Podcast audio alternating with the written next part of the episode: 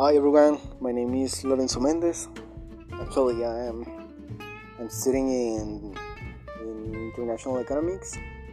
Today we we're going to talk about a lot of things.